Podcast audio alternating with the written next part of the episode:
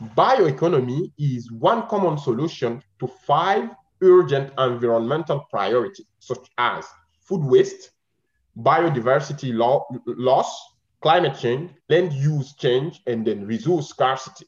Bienvenidos a Transfer, el podcast número uno enfocado al ecosistema de innovación y a la economía del conocimiento donde hablaremos de emprendimiento, transferencia de tecnología, ciencias de la vida, bioeconomía, innovación tecnológica y tendencias de la actualidad. Acceda a información concreta, precisa y valiosa, de la voz de líderes de opinión, expertos, científicos e invitados referentes en la industria de alto impacto. Si eres emprendedor, una startup, científico, inventor, tecnólogo, inversionista o te interesa transformar el futuro, bienvenido, ya eres parte de Transfer. Hello, everyone. Welcome to Transfer, the podcast by Bioinnovation. Today, we're very excited to have John Alamo. Uh, he is co-founder and principal at GreenDev, a Toronto-based impact investing firm focused on accelerating the transition to the circular economy by leveraging on the 4IR technologies. Hello, John. It's great to have you. How are you?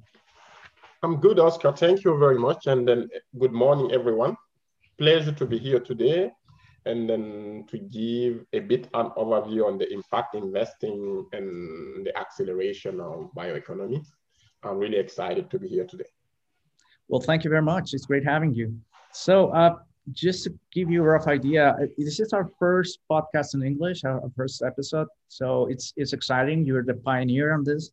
So we, we thank you for for being with us today. Um, you know, we, we our audience is pretty much in Latin America, and, and but we also have some listeners in in uh, Germany and some in China and Australia. So it's it's great that we have a bit of a global audience here. So um, it's really great to have you because we're going to start talking now about sustainability, and in your case, well, about high impact investments. That's that's really interesting. So my first question, John, is how do you get into this field? Well, thank you, Oscar. I think like this is a great question. So myself, I had opportunity to work and live in three continents in the Americas, Europe, and Africa. So during my journey, my life journey, I have seen how compounded economic and then social challenge can hold cities, community, and then country back. And then in my previous work experience, I was more at the advisory side. And then my observation was always, you know, there was three stakeholder. The first one was the institutional investor. The second one was uh, the project developer. And then the third one, local community. So my observation was uh, from institutional investor point of view, like uh, he has the capital, but he's not finding the right project when he can deploy his capital. And then at the other hand, for project developer, like they have great project and then they're looking for capital. And then for um, local communities, they are not seeing the impact of that capital in their day-to-day life. So from that experience, that strength my believe, if we really would like to build sustainable business like it's uh, critical, like private sector, public sector, local communities, and then NGO, they really need to work together because by working together, they can re- they can really create and drive societal and then inclusive change to address the pressing challenge we're currently facing, like on the environmental side, social side, and then economic side. So to fulfill that mission, I really decided, you know, to have skin in the game by being involved in the impact investing side, where I, I have opportunity to align people, prosperity, and then the planet. Well, that's great. That's really amazing. I, think in, in Latin America and, and even in the world, I think high investment, uh, high impact investment is, is something pretty new and I would say that uh, there are a lot of companies that are really eager to start working on this field. I think uh, Bioinnovation is one of them, and there are many others. So I think this is a great opportunity to learn about high impact investment and about what you do in, in your company. So, John, how does high impact investment work? Great question. By definition, impact investments, it's investment made with the intention to generate impact alongside or financial return. But don't get me wrong, impact investing, it's not charity or philanthropy. Because like uh, in reality, in fact, impact investing emerged as result of failure of charity and philanthropy to address societal, environmental, and economic challenges. So in my work at Green Dev, like our company vision is to blend concessionary and then philanthropic money with market rate investments to unlock capital from institutional funder. To make impact investing work, two things need to be done. The first one you, you need to do, it's we are doing at Green Dev, it's uh, investing into innovation that are bringing, you know, circular solution. So basically, we investing into entrepreneurs who work on social and, and environmental pro problems in sustainable and then profitable way. This is the first thing.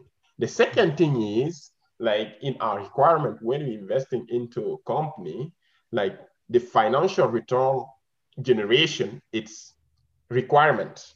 Why that? Because like when you expect financial return, it's important for many reasons. First of all, you are if you are generating financial return, you can attract more capital. This is the first reason.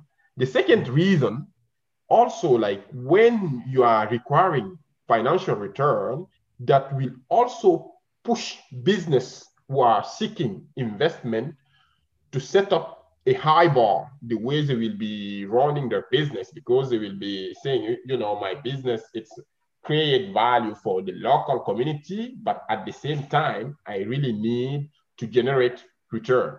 Because by doing that you're solving social and environmental problem like mm-hmm. on the long term.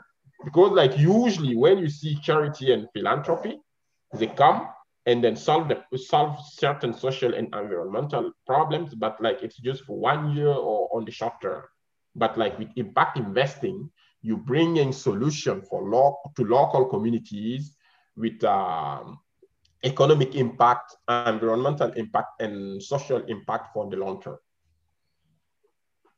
Well this is great. I think this is the real way to actually incentivize uh, the the use and, and actually the, the launch for new technologies, I think that's a big problem because uh, what we see in Latin America uh, is that there are a lot of scientists that are really good technically speaking, but what they do mainly or their main motivation sometimes is to publish their, their research, which is really good. But if we really want to solve the problems that we have right now in sustainability, we actually need those research, uh, the, those all that knowledge to go into products and services and for them to be pro- profitable.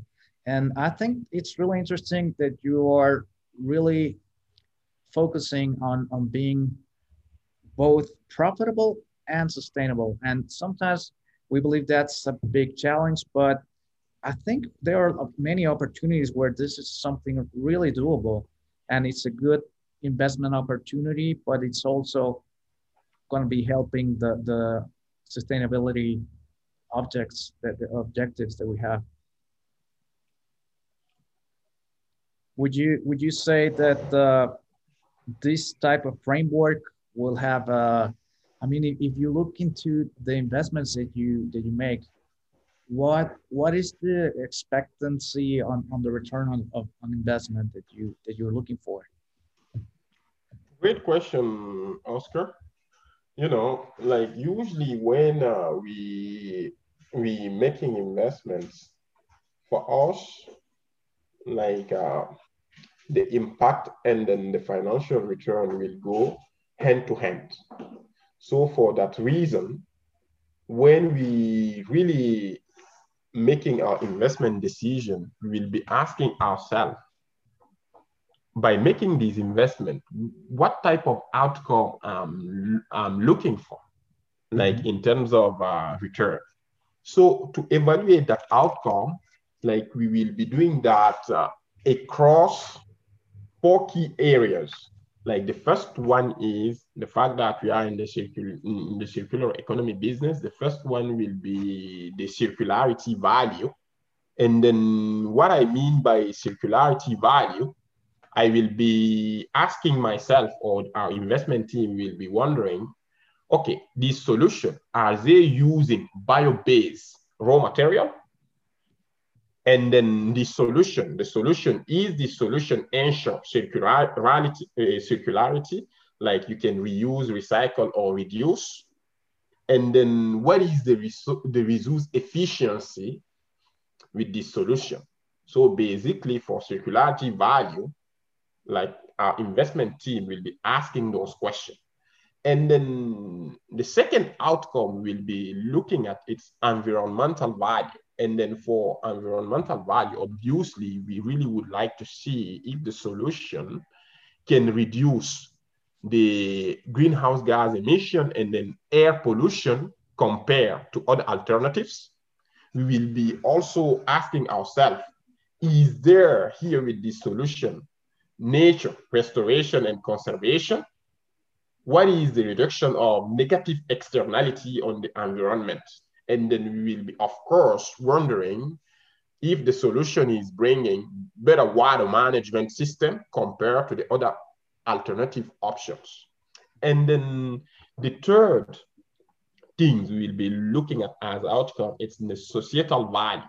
Obviously, we will be really looking at, okay, the solution with this solution, are we respecting the workers' rights? Is it decent work for the worker, the condition to produce this product. Is, is it like a safe condition? And then we will be also really looking at in terms of, uh, you know, employment, if it's inclusive employment opportunity, if that also support local communities. And then the last aspect will be, you know, the corporate and then stakeholder value for that one. Basically, the first one, we will look at the technical feasibility of that project. We'll ensure like there is commercial viability for the project. And then, you know, in the bioeconomy space, you also, we will be also thinking about what is, uh, you know, the, the feature regulation about these products, these specific products and then obviously we'll make sure also the product is creating transparency, tra transparency, traceability, and then you know collaboration among the, the stakeholder using the product. So this is like the four things we look at in priority, and then alongside of that, we look at the financial return, and then the financial return will be market rates because like we are not looking at uh, concessionary rates. Well, that's quite interesting. It's really interesting. So I think this is the reason why you chose and you choose bioeconomy as an interesting topic, right, for investment. I think there there are not that many funds right now on, on this on this space right now. Would you agree with that? Yeah, no, I, I do agree. I do agree. And then the main reason why we're looking at uh, bioeconomy, just if you look at today, like less than 10% of our world, it's circular. And then, and then with the current consumption of our existing resources, like by 2050, like our consumption will double. And then with bioeconomy, we re- bioeconomy really providing a solution where we can reduce our dependency on natural resource extraction and then we can minimize waste in production and consumption. And then for us, we are choosing bioeconomy for two main reasons. The first reason, bioeconomy is one common solution to five urgent environmental priorities, such as food waste, biodiversity lo loss, climate change, land use change, and then resource scarcity. And then at the other hand, like bioeconomy represent almost $8 trillion market by 2030. And then his uh, application span from pharmaceutical, construction, textile, packaging, and then basic material and chemical industry. So basically, like with bioeconomy, we can really reshape our current production and then consumption models. So it's a, you know, with bioeconomy, it's a really win-win solution. At one hand, you're protecting the environment, and then at the other hand, you have business case for commercial solutions and and then overall you're really doing good for the society because like you're providing to the society prosperity and then you're protecting the planet and then people are also involved. Well this is great. Uh, john if we talk a little bit about uh, your company i mean what type of projects do you cover? What, what are you looking for? Oh great question and then the type of project we are covering at Green Dev, it's uh, in the bioeconomics, bioeconomy space, it's especially like company at the commercial, commercialization and then growth stage. And uh, we will be really looking at solutions that are helping to solve the post-customer waste issue and then material innovation and then business model also where you can reduce and then reuse the existing product. And then uh, through that uh, investment uh, spectrum, when we looking at uh, those opportunities, as I mentioned, we really need to make sure those opportunities will fulfill the four criteria like circularity value, environmental value, societal value, and then corporate and stakeholder value. Right, right. So if, if we talk about the stages on, on, on the projects of companies, where do you see your company allocating resources? Great question. So for that, like depend on uh, risk appetites, we will be looking at company at commercialization, growth stage, and then scale up stage. But being said, if we have interesting opportunity and then we have the right partner, we can start looking at company at the incubation and acceleration stage because like at that specific period with, with our partner, we'll make sure we're providing to the company the, the right support where their solution has commercial viability.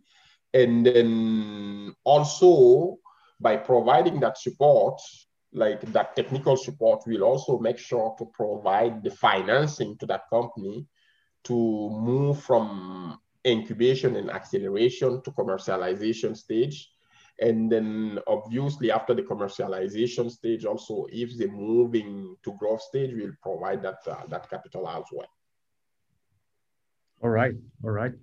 Um, so in, in case of if there's a company that has a really good product that's already in place, I mean, what what what regions do you cover on, on, on the investments?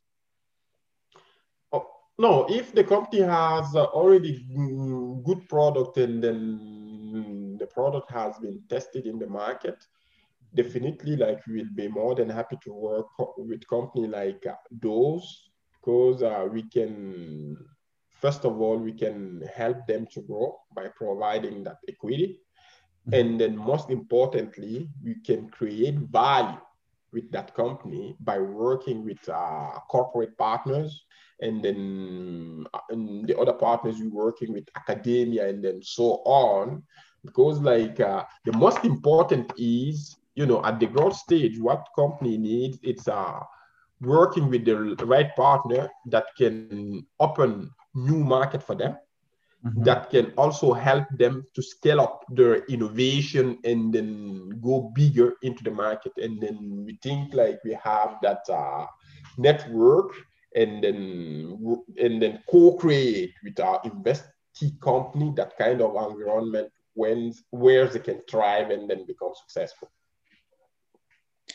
I, am thinking of the complexity of managing all, all the relationships that you have with uh, either entrepreneurs and investors that and in the end you're bringing them together and looking for very specific opportunities. How, how do you manage the, those relationships in your day-to-day operation? Great question. I think like it's uh it's not easy but like it's challenging it's challenging but like it's where you have the fun because like just uh, think about it. Like you wake up and then you will be working with entrepreneurs like he is developing new bio-based products. And then that specific product you you you know you know maybe some cpg company need that product. And then like the exciting part is basically as connector you're sitting with uh, the entrepreneurs and then the cpg company and then you're really having conversation with them and then connecting, co-creating with them the right uh, solution. For example, let's take uh, the case of plastic. If you look at uh, plastic, if you decided to develop new product to replace plastic, when you develop that plastic, that new product, that uh, the product can be bio-based plastic, you still need, you know, infrastructure for that uh, bio-based product collection at the end life and then when you collect that at the end life, you also need company that can recycle that uh, bio-based products. And then you need another company that can remanufacture that product and then you can you can put it in the system again. So like you really need to close the loop.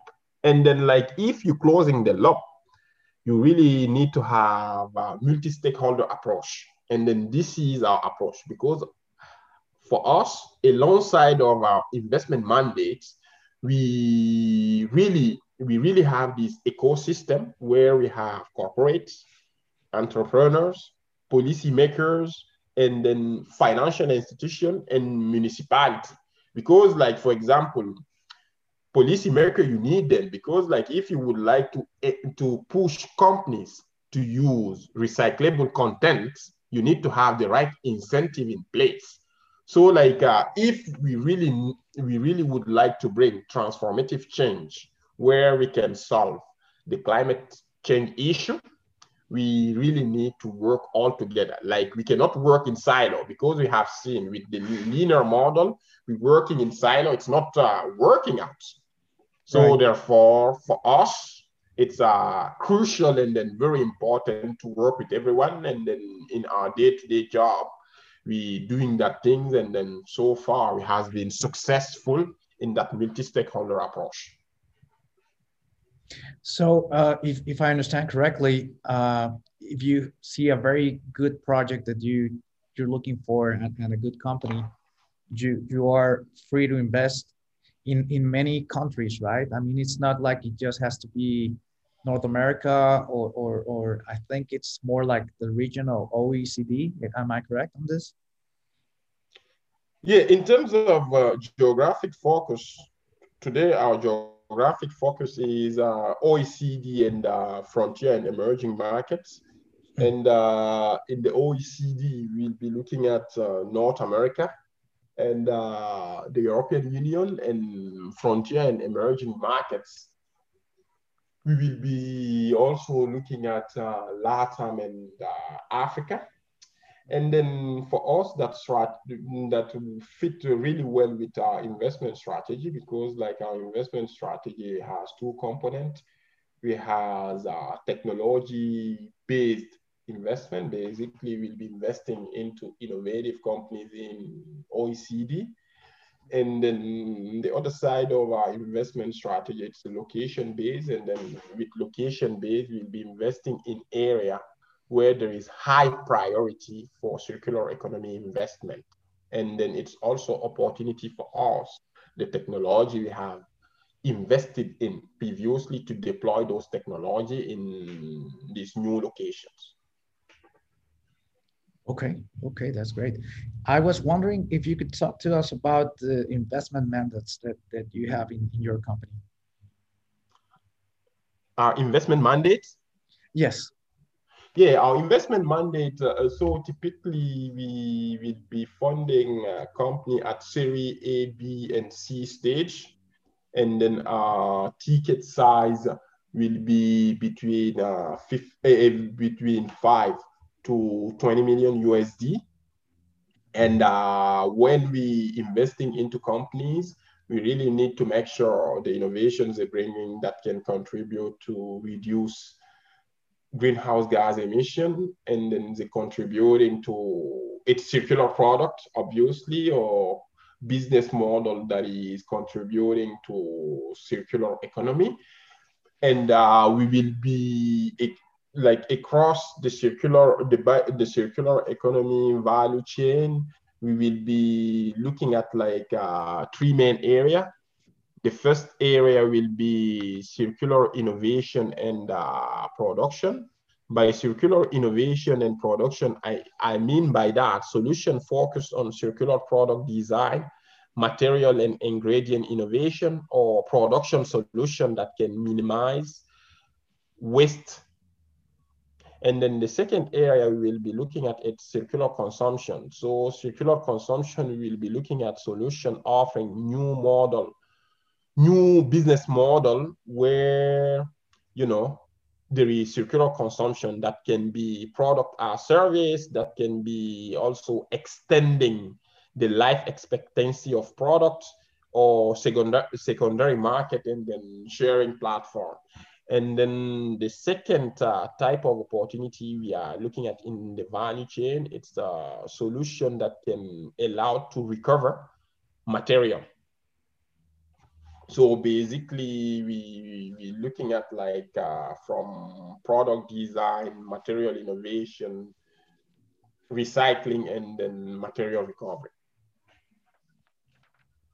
Okay, this is very, very helpful. I, I think a lot of our audience would will find this really helpful. So I, I'm thinking about the, the challenges and successes that you had along the way.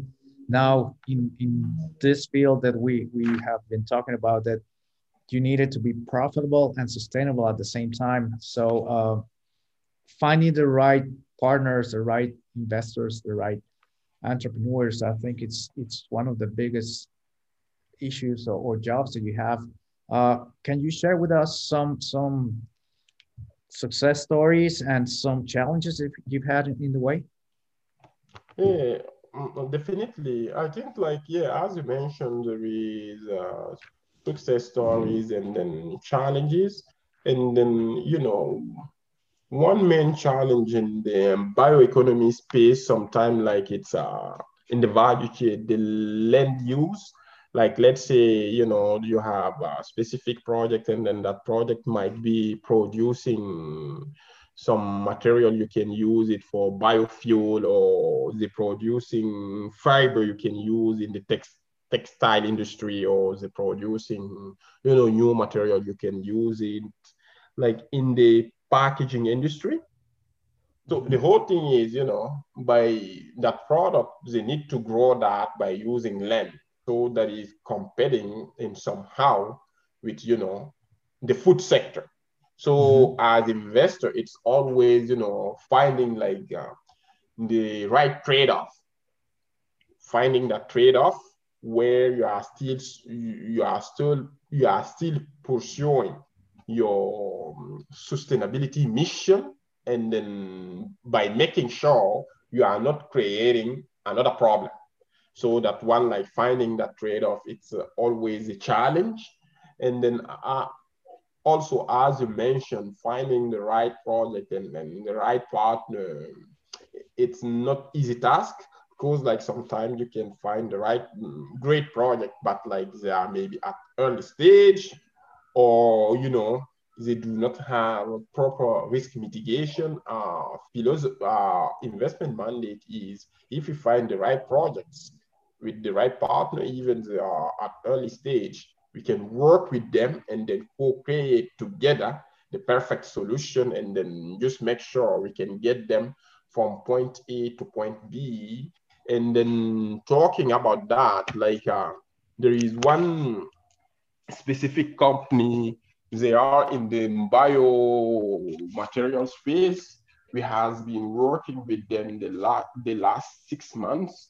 And then when we see their progress down of the line, like, uh, you know, now they have, uh, you know, lot of certification like fair trade certification, Bonsucro certification to do, you know, sustainable agriculture, and then so on. If you look at the direction where they're going, like it's very ambitious entrepreneurs, and then you know they have the vision, and then the product really have market that really make us proud, because like um, from for us, like uh, it's a win-win situation. The entrepreneurs they moving in the right direction, they're seeing the result of their work, and then they're really helping their local community by creating jobs.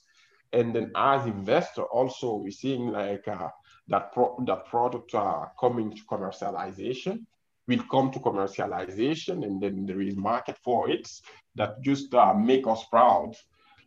Because like the team the team work it's uh really happening and then the results are being tangible. Wonderful wonderful.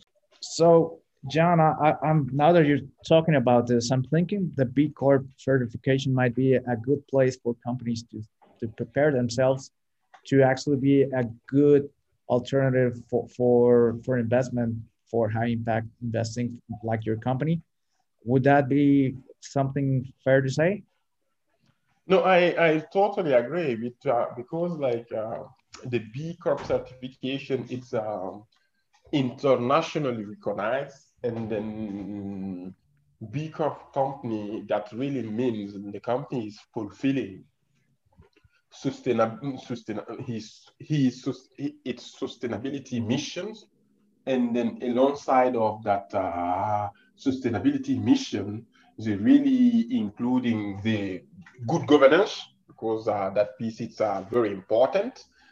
And uh, you know they also including the environmental aspects and uh, all the other international principles related to respect of work, respect of the right of worker, respect of human rights, gender equality, and then so on. And then I string I believe by being B Corp, you're already checking a lot of boxes to the UN Sustainable Development Goals. And then I think like it's very important for companies to have that B, B Corp certification and then that will ensure investors because like for investors, this company, it's a credible company you know, I was looking at the the assessment on on B Corp, and it's it's quite a lot of information. I mean, you really have to think thoroughly, and and have the purpose really into the company from the beginning. Because if you if you do that, you're really going to work towards sustainability. So it's not something like you can just do on the way, but you really have to be proactive about it. And I think uh, B Corps and, and companies like yours really are helping us to focus into what we can do on, on sustainability. And the innovation that we can create is, is something that needs to be commercialized. I mean, it's not just the idea as you say it, but but it's also the value that it has on, on the market. So again, I think it's it's really interesting that you're doing this work. Um, I'm gonna go into a little bit different place right now. I, I would like to ask you, what what are you most proud of about your, your work? I think like I'm more proud of the fact that every day when I wake up, I know the type of work I will be doing that will have a real impact on people's life. Like uh, you know, it's uh it's the fact that I'm interacting with people and then seeking input from them and then they have different point of view. And then when i look at their point of view i will be just wondering oh this is great solution because like this is working for everyone. And then it's uh, you know really sharing the prosperity. It's not just uh, it's uh, more stakeholder capitalism. Like, you know, our mission is to create well-being for communities, countries, and people while we are protecting the environment. So by having that mission, every day when I wake up and then I'm doing that work, my work, I'm really proud of what we are achieving. Well, that's very inspiring. I think what you what you do really helps bring people around to actually work into this. So I think that that makes it very very good. Um, John, is there any way that our audience can contact you if they see they're interested in, in following some type of conversation with you that, that might be fruitful for you? Is there uh, any social networks that you want to give our, our audience? Yeah, definitely. People can connect with me on LinkedIn or, you know, they can also go to our website, greendevinc.com, and they can drop us uh, an email, and then we are very proactive to engage with our entrepreneurs and then work with them. Well, this is awesome. I really appreciate your time, John. Uh, this has been really helpful. And I'm sure for our audience, it will be too. So thank you very much for our audience for joining us today. And we look forward to talk to you on the next episode. Jan was a great example of how these things can actually happen and how profitability and sustainability can work together. It's not an easy task. It's not something you do overnight, but in the end, it's doable if you put your talent into it. So thank you very much, John, and see you all on next episode.